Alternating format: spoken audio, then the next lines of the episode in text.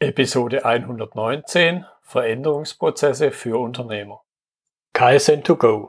Herzlich willkommen zu dem Podcast für Lean-Interessierte, die in ihren Organisationen die kontinuierliche Verbesserung der Geschäftsprozesse und Abläufe anstreben, um Nutzen zu steigern, Ressourcenverbrauch zu reduzieren und damit Freiräume für echte Wertschöpfung zu schaffen, für mehr Erfolg durch Kunden- und Mitarbeiterzufriedenheit höhere Produktivität durch mehr Effektivität und Effizienz an den Maschinen, im Außendienst, in den Büros bis zur Chefetage. Heute habe ich Franziska Kempe bei mir im Gespräch. Sie beschäftigt sich mit Leben und Arbeitswelten mit Zukunft. Hallo Franziska. Hallo Götz. Klasse, dass es heute klappt. Jetzt habe ich schon ein halbes Stichwort, zwei Stichworte zu dir gesagt, aber stell dich den Hörern noch mal ein bisschen intensiver vor, was du machst. Wir beschäftigen uns ja mit dem Thema Veränderung und Prozesse der Veränderung. Und als ich mich äh, so ein bisschen auf den Podcast eingestimmt habe, habe ich drüber nachgedacht, äh, was habe ich denn für Veränderungen durchlaufen, die mich zu der machen, die ich heute bin. Ähm, damit alle folgen können, äh, grundsätzlich erstmal so rein formal rechtlich, steuerrechtlich, juristisch bin ich Freiberuflerin. Ich bin als solche tätig für kleine und mittelständische Firmen, die in Veränderungsprozessen sich befinden, hin zu Lebens- und Arbeitswelten mit Zukunft. Ich gehe mal davon aus, dass wir dann nachher nochmal drauf kommen, was ich darunter verstehe. Und äh, ich arbeite aber auch als Unternehmerin, jetzt nicht im konventionellen Sinne, wie man äh, sich das vorstellt, mit Arbeitnehmern, weil ich selbst ähm, so eine Aversion entwickelt habe gegen Vollzeitabhängig Beschäftigte, sondern ich gehe in gewisse Vorhaben, die das große Vorhaben Lebens- und Arbeitswelten mit Zukunft unterstützen. Und wie komme ich dazu? Ähm, ich selbst hab, äh, bin in einem Umfeld aufgewachsen als Kind, was sehr stark eine Vielfalt ausgedrückt hat. Ich hatte Großeltern mütterlicherseits, die auf einem Dorf gelebt haben, wo ich sehr viel die typischen Gewerke rund um Hausbau kennengelernt habe, wo ich vom Tapezierer, Maler bis hin zum Tischlermeister alles kennengelernt habe in meinen ersten zehn Jahren, die, die ich auf der Welt war, äh, wo ich mh, sämtliche Fortbewegungsmittel, die man ja aus eigenem Antrieb ähm, erleben kann, ähm, erlebt habe, wo ich äh, Musik kennengelernt habe. Ich spiele Geige ähm, und von daher eine sehr hohe Vielfalt hatte, schon von den Großeltern mütterlicherseits. Die Großeltern väterlicherseits sind in Leipzig gewesen, Großstadt. Äh, dort habe ich kulturelles Leben, sehr viel musische Bildung, äh, Bildung im Sinne von Allgemeinwissen mitbekommen, ähm, aber auch, dass wir wandern gegangen sind, äh, Dinge erkundet haben, gemeinsam auf Forschungsreise gegangen sind. Vor allem mein Großvater war da sehr treibende Kraft. Das hat mich sehr stark in den ersten zehn Jahren meines Lebens geprägt. Die zweite Dekade war dann geprägt durch weitere musikalische Ausbildung. Ich bin in Orchestern gewesen, habe mich dann ich sag mal, weiterentwickelt zu Stimmführer und ähm, im Schluss war ich auch Konzertmeister, was für mich äh, sehr prägend war, was Kommunikation mit Menschen angeht, äh, was Präsentationstechniken angeht, ähm, was aber auch angeht, wie begeistere ich Menschen für eine gemeinsame Sache, wie begeistere ich Dritte für diese Sache, die wir da machen, ähm, wo ich dann Konzerte organisiert habe und so weiter. Und der größte Umbruch in dieser Phase war dann die gesellschaftspolitische Änderung, die um mich herum geschehen ist. Äh, ich bin Kind der DDR, äh, sprich 1989 war dann doch eine große Wende, die ich auch selbst mit auf den Weg gebracht habe. Also ich bin Teil dieser Bewegung gewesen, äh, die, also der Friedensbewegung, die demonstriert hat, die sich dafür eingesetzt hat, dass es diese Änderung gibt, was ähm, mich auch sehr stark insofern beeinflusst hat, dass ich das schwarze Schaf der Familie war und da auch ein Stück weit ähm, auf anderem Gebiet meine Verbündeten suchen musste. Ähm, also nicht im familiären Umfeld. Ähm, das hat mich sehr stark geprägt und äh, auch vor allen Dingen mich geprägt, was mein Blick auf Veränderungsprozesse angeht. Die dritte Dekade ist dann äh, meines Lebens, dass ich ähm, studiert habe. Ich habe 1991 bis 93 bin ich äh, eben immer stärker damit konfrontiert gewesen, mit einem anderen Wirtschaftssystem ähm, konfrontiert zu sein. Und äh, das hat mich insofern äh, beeinflusst, dass äh, ich die angestrebte Musikkarriere, also ich hatte mich auf, dem, auf der Musikhochschule erfolgreich beworben, war da auch angenommen worden, habe mich dann letztendlich aber doch gegen diesen riesen Lebenstraum entschieden und äh, gesagt, ich möchte doch eher die Grundlagen mir erarbeiten, äh, wie ich Menschen organisiere, wie ich sie begeistere für eine gemeinsame Sache. Und da schien mir das BWL-Studium geeignet zu sein. Ich habe das aber relativ schnell erkannt, dass die reine Theorie und das Studieren der BWL nicht so mein Ding ist und bin dann in den Mittelstand gegangen und habe dort mir Unternehmer gesucht, die bereit waren, mir ihre Sicht der Dinge äh, zu erklären. Das, das ist so der dritte, die dritte Dekade und die vierte Dekade ist dann geprägt durch ähm, Abschluss des Studiums bis hin halt zu den ersten ähm, ja, angestellt sein als Arbeitnehmer, wo ich ähm, im Management tätig war ähm, und oft der Unternehmensleitung, der Geschäftsleitung berichtet habe und dort mir Stellen gesucht habe, die mir einen großen Gestaltungsspielraum in der Firma geben und äh, wo ich schon auch mich daran gemessen habe, was kann ich dort bewegen, was kann ich dort gestalten sprich verändern.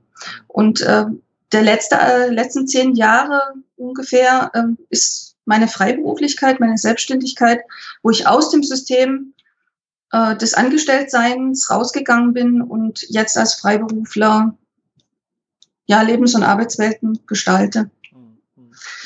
Es war jetzt eine lange Vorstellung, aber äh, ich glaube, das beschreibt doch ganz gut, äh, mein Blick auf die Welt. Also da, da sind sehr viele Impulse drin gewesen, die sehr stark beeinflussen, wer ich heute bin. Ja, das ist aber auch ein gutes Stichwort im Grunde, weil du hast ja deinen persönlichen Veränderungsprozess beschrieben und jetzt ist die Überschrift unserer Episode Veränderungsprozesse für Unternehmer. Und jetzt möchte ich an der Stelle einfach mal starten mit diesem Unterschied zwischen nennen wir es mal betrieblich-unternehmerischen Veränderungsprozess und dem persönlichen Veränderungsprozess. Wo ist für dich so der zentrale Unterschied?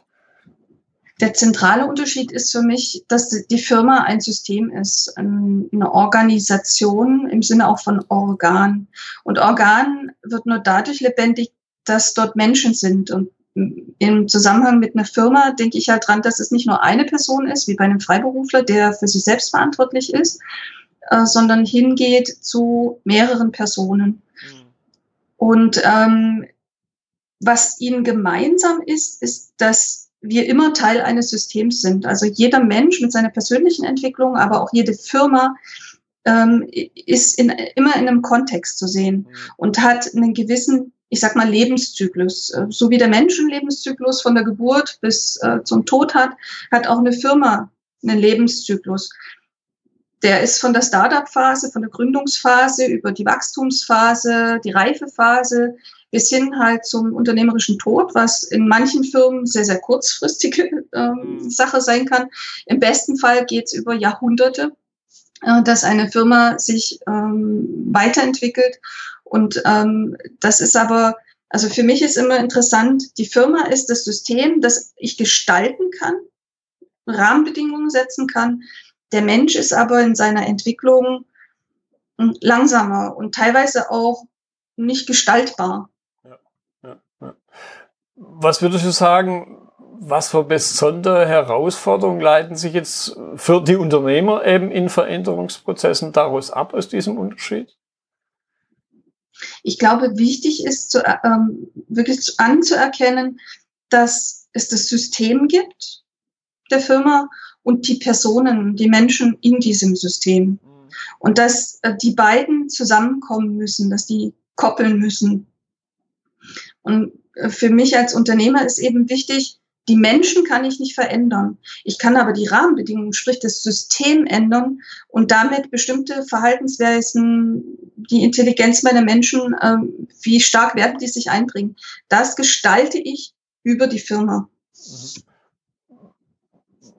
Gibt es jetzt da irgendwo einen Ansatz, wo du sagst, das mache ich jetzt oder das lasse ich jetzt, wenn ich mich eben in, in diesem mehrfachmenschlichen System bewege, wo ich also mit mehr, mit mehreren Menschen zu tun habe, statt nur mit mir selber?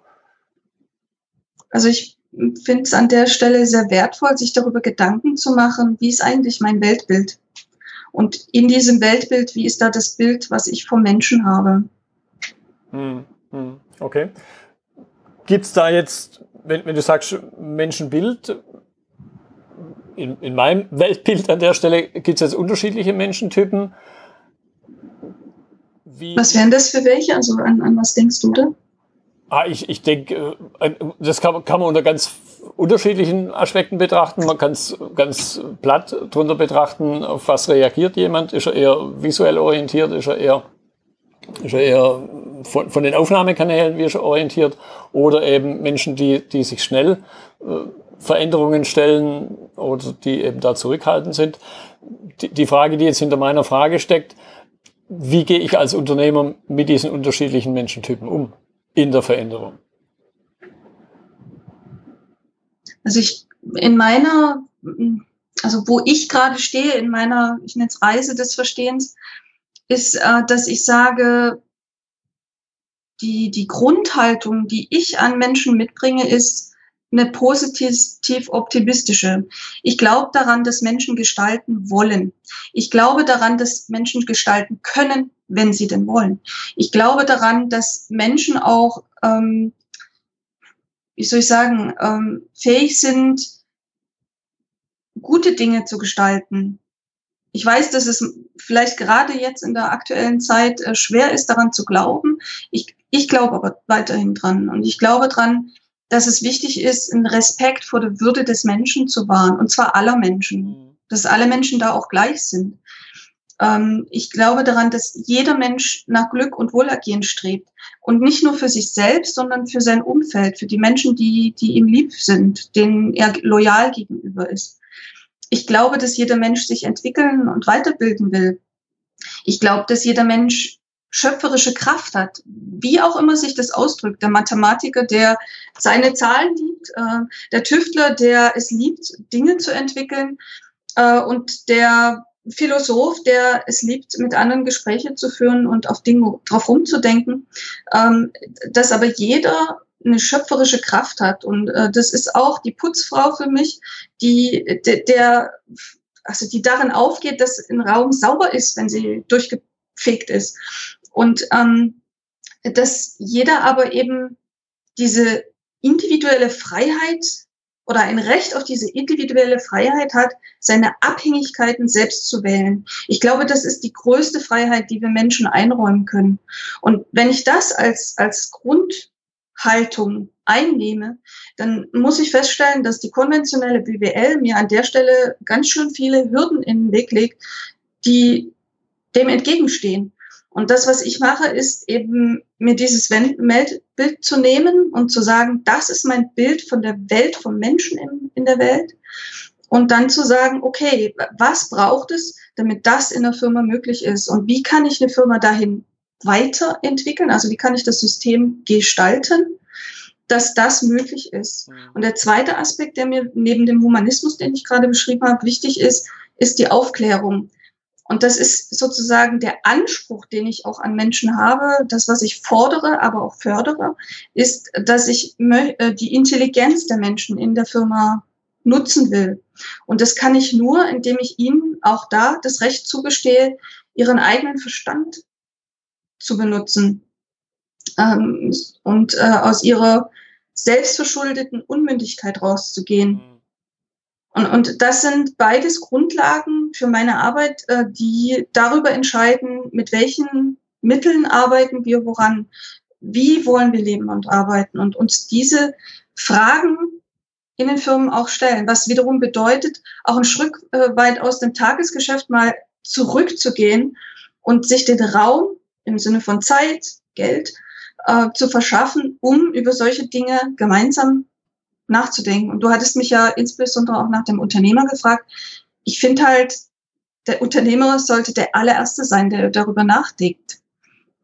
Mhm. Ich möchte das noch ein bisschen vertiefen im, im Sinne von unterschiedlichen Menschentypen unter der großen Überschrift Veränderung. jetzt gibt's da so schöne Diagramme, die irgendwo so wie eine Gaußkurve aussehen, auch wenn sie mit dem gar nichts zu tun haben. Sprich, am einen Ende des Spektrums, ganz oft rechts dargestellt, sind die Chaka Hurra, die im Grunde die Veränderung selber vorantreiben. Und am anderen Ende links irgendwo bildlich dann eher die Menschen, die da der Veränderung sehr nennen wir es mal neutral, zurückhaltend gegenüberstehen. Jetzt, jetzt glaube ich ja schon, so erlebe ich es zumindest in, in meinen eigenen Projekten, wo es auch um Veränderung geht, dass ich diese Spanne von Menschentypen mit allen Abstufungen zwischendrin, dass ich denen natürlich irgendwo gerecht werden muss. Das heißt, ich kann nicht alle über einen Kamm scheren, weil das, was für den einen, ich nenne ihn jetzt mal den Chaga-Typ, das, was für den das Herz höher schlagen lässt, das schreckt mir den anderen total ab. Und, und auf, die, auf diese Herausforderung möchte ich auch noch ein bisschen weiter eingehen. Für den Unternehmer, wie schafft er es praktisch jetzt, diesen, diesen ganz unterschiedlichen Menschentypen bezüglich Veränderung, denen aber gerecht zu werden in dem großen System Unternehmen? Also die erste Sache, die ich raushöre, wenn ich dir so zuhöre, ist, dass äh, ich finde es wichtig, dass der Unternehmer sich über sein eigenes Bild klar wird und dass er aber mit den Menschen seiner Firma das zusammen macht. Also er muss da überhaupt nichts, sondern er setzt den Rahmen, dass die Menschen das gemeinsam tun. Mhm. Und ich glaube, es braucht beides. Ich brauch, es braucht in der Veränderung immer der, der sozusagen den nächsten Schritt gehen will, der der Treiber ist in, in einem Veränderungsprozess. Es braucht aber genauso den, der äh, mal so ein bisschen das Tempo rausnimmt und sagt, äh, Leute, gucken wir doch noch mal hin, wo laufen wir denn eigentlich hin? Ist es der richtige Weg. Also der, es braucht sowohl den Treiber als auch den Kritiker, der sich kritisch einbringt. Und das, was die Aufgabe des Unternehmers ist, dass beide sich konstruktiv einbringen, mhm. dass sie sich nicht gegenseitig behindern, sondern dass diese Kraft, die von beiden ausgehen, die Energie, die beide mit einbringen und äh, beide ja auch das Gute wollen, also erstmal auch zu akzeptieren, dass beide ähm, äh, Typen, wenn man es jetzt mal in den zwei Extremen nimmt, da gibt es ja. natürlich Schattierungen dazwischen, aber äh, erstmal zu akzeptieren, dass beide wichtig sind und dass beide gest äh, also gestalten wollen, dass sie nicht gegen die Firma sind, sondern zu akzeptieren als Unternehmer, dass sie ja sich mit dem, was sie denken und fühlen und handeln, einbringen können. Und es gilt halt dann darum, ähm, diesen Rahmen zu gestalten, indem sie das so gut wie möglich können. Oder ähm, also was ich auch wichtig finde, ist immer den Mitarbeitern zu fragen, willst du? Also bist du weiter dabei? Das ist meine Vision, das ist mein, Ankoppl äh, mein ähm, Angebot zur Sinnkopplung. Äh, da geht für mich die Reise hin. Bist du mit dabei? Ist das der richtige Weg? Siehst du einen anderen Weg? Ist das vielleicht ein besserer Weg? Und ähm, ich finde da an der Stelle auch die, die Ansätze der Soziokratie sehr gut, die halt sagen, es geht nicht darum, einen Konsens zu finden und in allem einer Meinung zu sein, sondern an den Widerständen zu arbeiten. Gibt es einen begründeten Einwand, etwas zu tun oder eben auch nicht zu tun? Und an den Sachen zu arbeiten und dann zu gucken, was sagt denn der Treiber, was sagt derjenige, der eher bremst und sagt, jetzt macht mal langsam hier, wir müssen erstmal nachdenken, bevor wir jetzt hier in Aktionismus verfahren. Das ist ja das, was der zweite Typ wahrscheinlich tendenziell sagen wird.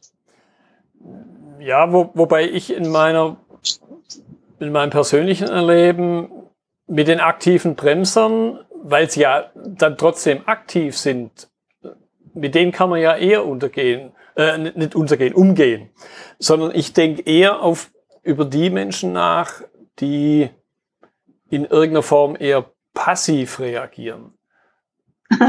Ähm, da fällt mir ein Bild ein, was ich mal für mich entwickelt habe. Ähm, das ist eher so was, was sich empirisch immer wieder bestätigt. Wobei ich da aufpassen muss, dass ich nicht in diese Halo-Falle fall. Ähm, und zwar nenne ich das meine Ampel. Die sieht so aus, dass ich ungefähr, also in meiner Erfahrung sind es meistens so 20 Leute habe, äh, 20 Prozent der Leute habe, die, egal was ich tue, die so fasziniert von mir sind, die, die so ankoppeln in mir als Person, dass die einfach toll finden, was ich tue. Ähm, das sind Menschen, mit denen ich sehr stark sinngekoppelt bin, vor allen Dingen in den Grundwerten. Und äh, oft eben auch in dem, was man dann auf der strategisch, auf der strukturellen, aber auch der praktisch, also der Tagesgeschäftebene ähm, tut. die da Lust haben und Spaß dran haben, das gemeinsam zu gestalten. Das sind so 20 Prozent, ich nenne das meine Grünen. Mhm. Ähm, und genauso gibt es auf der anderen Seite des Spektrums 20 Prozent, egal was ich tue, den werde ich es nie recht machen.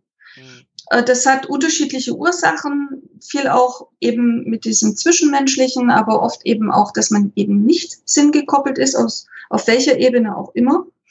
Und dann gibt es die, und das sind für mich die interessanten, die 60 Prozent dazwischen, die weder das andere noch in, äh, in, in, also weder grün noch rot sind, die dazwischen hin und her pendeln, die je nach Kontext eher in Richtung grün oder in Richtung rot tendieren, die ähm, vielleicht auch unentschlossen sind, weil sie sich selbst noch nicht so weit reflektiert haben, dass sie ihre, eigene Meinung haben, die vielleicht auch eher so soziale Typen sind, die sagen, ich mache das, was die Mehrheit sagt, ne, die da eher so auch mitlaufen, weil das ihnen den größten Sinn und Wert gibt. Und ähm, mir hilft es aber zu erkennen, mir, äh, wenn ich Veränderungsprozesse anstoße oder generell Vorhaben anstoße, muss mir bewusst sein, ich habe es immer mit allen Schattierungen zu tun. Und, und äh, aber zu, anzuerkennen, ähm, dass es eben auch die Roten gibt und äh, es eben nicht jedem Menschen recht machen zu wollen, das finde ich wichtig. Und gleichzeitig finde ich dann wichtig, mir die Frage zu stellen, wo setze ich meine eigene Energie drauf?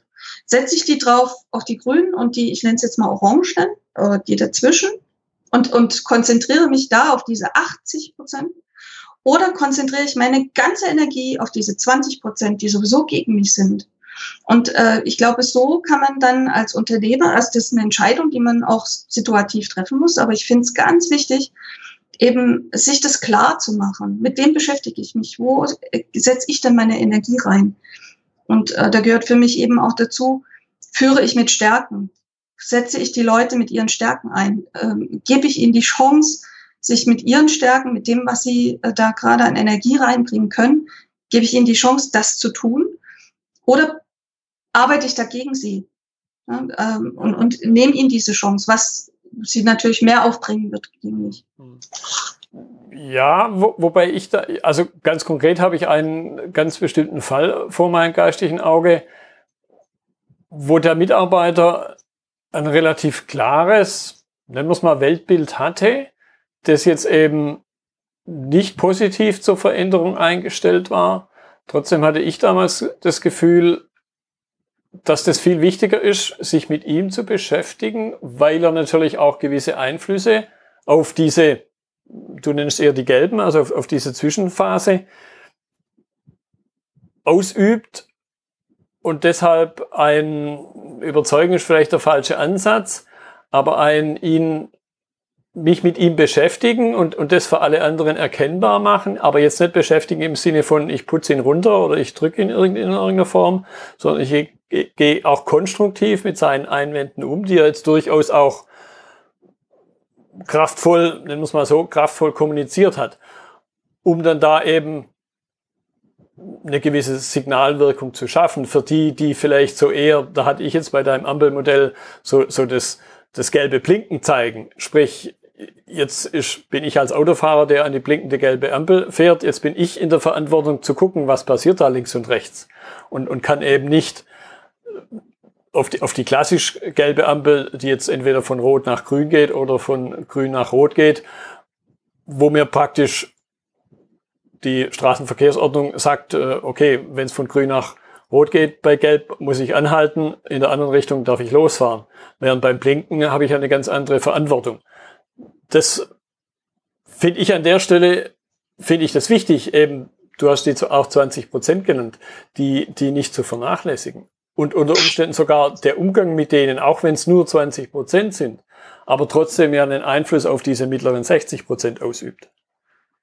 Richtig, es ist nur die, also ich muss dann eben ganz bewusst auch diesen Grünen die Chance geben, Einfluss auf diese Gruppe ausüben ja. zu können. Ja. Und äh, mir geht's nur darum, das ausgeglichen zu haben und auch vor allen Dingen das, das, für mich war das ein ganz langer Prozess des Akzeptierens, dass es die Menschen immer geben wird, dass ich es nicht allen recht machen kann. Und dass äh, es wichtig ist und, und dass ich als Mensch äh, eine, eine natürliche Autorität dadurch erhalte, indem ich klar bin, wofür ich stehe. Und ähm, mir ist es wichtig, ich weiß, dass es da auch andere Meinungen dazu gibt, aber mir persönlich ist wichtig, eben da in mir auch konsistent zu sein. Also dass, dass ich eine Verlässlichkeit dadurch ähm, erreiche, äh, für mich als Person, dass die Menschen äh, wissen, wofür steht denn die Franziska, äh, was hat die denn für Grundmeinungen. Im täglichen Tun kann es dann immer noch sein, dass man mal ins alte Verhalten reinspringt oder sich doch nicht ganz so konform zu dem verhält, was man sagt. Aber letztendlich ähm, möchte ich persönlich schon erreichen, dass das in sich stimmig ist, das Bild, was ich ähm, habe. Mhm.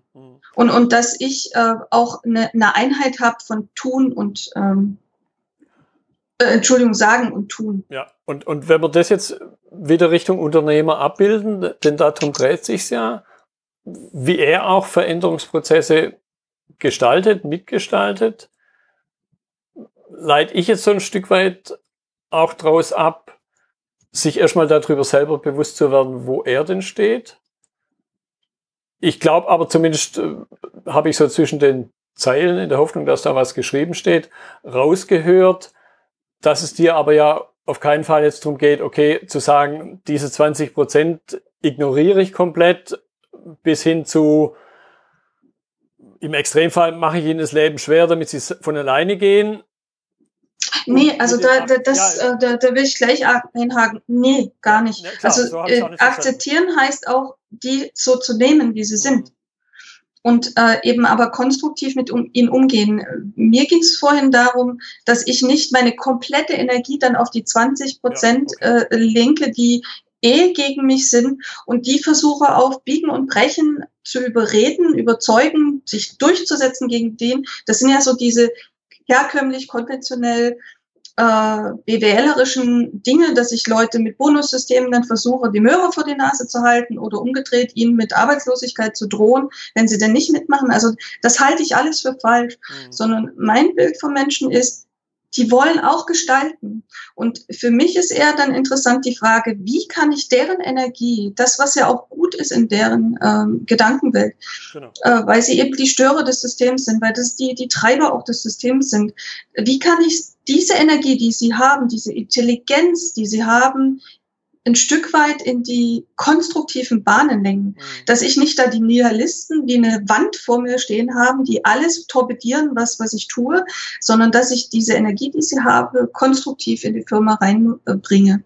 Und das, ähm, also da komme ich jetzt nochmal auf die Soziokratie zu sprechen, eben ihre berechtigten Einwände zulasse, aber eben ihnen nicht den gesamten Raum zum Beispiel einer Veranstaltung gebe, sondern äh, da eben auch sie in Relation setze zu den anderen, zu den Grünen, aber eben auch zu den äh, Gelb- oder Orangenen in der Mitte, äh, die eben noch auf der Suche sind. Auch die haben ja ihre berechtigten Einwände, warum sie denn noch nicht auf der also sich auch vielleicht entscheiden? Oder ist die Frage, müssen die sich auch immer alle entscheiden? Mhm.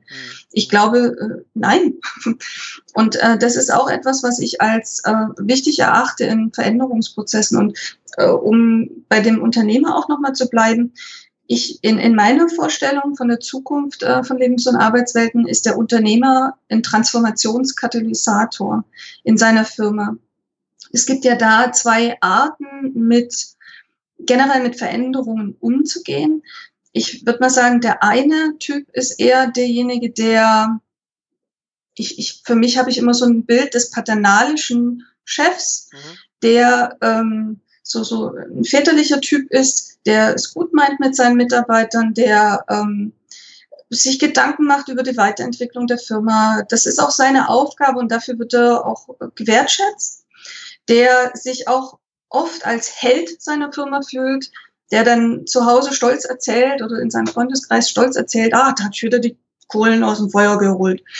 Ja, und äh, da sich daran auch misst, der oft auch in, in dieser väterlichen Rolle dann in seinem Lebensumfeld äh, ist, in seinem privaten Umfeld, wo er dort eben ähm, dann auch der Ernährer ist in seiner Familie oder der sehr, sehr oft in meiner ähm, Erfahrung dann auch einsetzt für ehrenamtliche Dinge wie im Sport, in der Kultur oder wo auch immer. Ähm, also das sind eher so die Helden ihrer Firma, die ähm, glücklich sind, wenn äh, die Firma läuft. Also das sind auch Leute, die oft so ein mechanistisches Bild von ihrer Firma haben, die sagen, ah, meine Firma läuft geschmiert oder das läuft wie am Schnürchen oder die haben so Bilder, so da greift jedes Rädchen ineinander. Also das, das, das sind so Bilder, die diese Menschen oft haben. Und äh, auf der anderen Seite sehe ich halt die Transformationskatalysatoren, äh, so nenne ich das.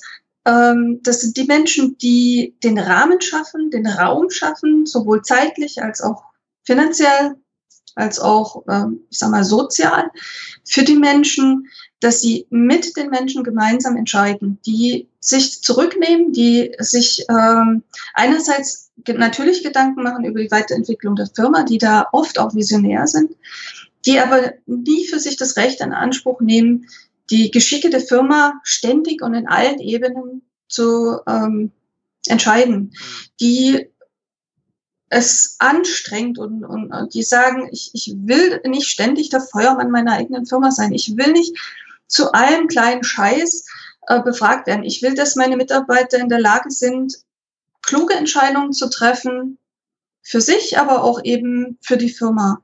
Und das bedeutet, dass sich diese Rolle, dieser, ähm, also die, die Rolle der beiden äh, beschriebenen Typen, ähm, dass die unterschiedlich ist und dass die eine andere Art haben, mit Veränderungsprozessen auch umzugehen. Ja, wo, wobei ich jetzt glaube, also ich kenne auch beide.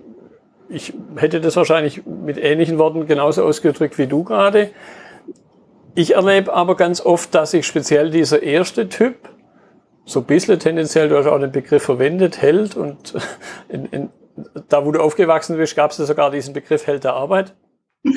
ja, aber das war auf einer anderen Ebene. Ja, ja, ja, ja, im fragwürdigen Umfeld. Aber ich erlebe eben, dass diese erste Gruppe Unternehmer eine gewisse Tendenz hat, nicht, dass sie das absichtlich wollen, aber sie haben eine gewisse Tendenz, ihre Mitarbeiter in eine erlernte Unselbstständigkeit führen, ohne bösen Willen, sogar manchmal mit den besten Absichten, weil sie halt selber gut sind auf der, auf, auf der fachlichen Ebene, aber die sich unheimlich schwer tun, wenn sie irgendwann mal erkennen, jetzt bräuchte ich eher so diesen anderen Hut auf, der zweiten Person. Was wäre so, ich gucke ein bisschen Richtung Uhr, was wäre so zum Abschluss dein Tipp für die, sofern sie sich dort wiederfinden in dieser Held der Arbeit-Rolle. Was wäre dein Tipp? Wie können Sie diese Transformation anregen, mit der Sie ja, glaube ich, sich wahrscheinlich doch schwer tun, sonst würden Sie nicht anders handeln? Also ich glaube, dass hilfreich ist, sich erstmal über, darüber bewusst zu werden, wo stehe ich denn? Woran mache ich meinen eigenen persönlichen Erfolg fest? Woran mache ich den Erfolg der Firma fest? Und da auch mal so wirklich ehrlich mit sich umgehen und sagen, was sind denn die Dinge, die mich reizen? Also wo, wo packt mich immer wieder die Energie? Wo, äh, was, was gibt mir Energie? Und äh, dann genau hinzugucken, in welches Menschenbild ist es denn eigentlich? Oder welches Bild von meinem Lebensentwurf habe ich? Welches Bild von meinem Geschäftsmodell, von meiner Organisationsstruktur, von meiner Kommunikation, meiner Beziehungsebene ist es eigentlich? Und mir persönlich hat geholfen, das ist das, was ich ganz am Anfang auch gemacht habe äh, in meiner Vorstellung, ich habe mein Leben in Dekaden eingeteilt und habe gesagt, äh, was beeinflusst mich fachlich, methodisch, sozial und von meiner Persönlichkeit. Äh, was sind so die, die kritischsten Punkte, die in meinem Leben passiert sind in den zehn Jahren, äh, die mich zu der machen, die ich heute bin und zu meinen Über Grundüberzeugungen geführt haben. Und dann eben hinzugehen und zu sagen, will ich das wirklich? Und wenn ich zu dem Schluss komme, nö, ich finde es eigentlich toll, mit Mitarbeitern auf einer Ebene zu äh, arbeiten. Ich finde es toll, die Stärken meiner Mitarbeiter zu nutzen. Ich finde es toll, die Intelligenz meiner Mitarbeiter darauf zu lenken, dass sie sich nicht selbst im System optimieren, sondern dass sie das System optimieren, dass alle einen höheren Wohlstand, eine höhere Lebens- und Arbeitsqualität haben. Dann äh, ist natürlich interessant, äh, sich auf den Weg zu begeben und mal zu gucken, was sagt denn der Humanismus? Äh, was sagt denn die Aufklärung? Ähm, was ähm, leitet sich daraus ab, was äh, heute zwar vielleicht noch so gemacht wird, aber vielleicht zukünftig nicht mehr. Und wie könnten wir uns anhand vom Tagesgeschäft ähm, dahin entwickeln? Also ich, ich glaube auch nicht an Change-Projekte, sondern ich glaube, äh, dass es viel interessanter ist, herzugehen und das konkrete Vorhaben, das nächste, was ansteht, was dringlich ist, das hinzugehen und zu sagen, wie könnten wir das denn anders gestalten? Dass es den Leuten leichter fällt, sich eben mit ihren Stärken einzubringen und ähm, ich sie nicht frage, finde ich das gut oder schlecht, sondern ihnen zu fragen, willst du? Und was ist dein Beitrag, den du bereit bist, dafür zu geben, dass äh, dein Wunschszenario eintritt?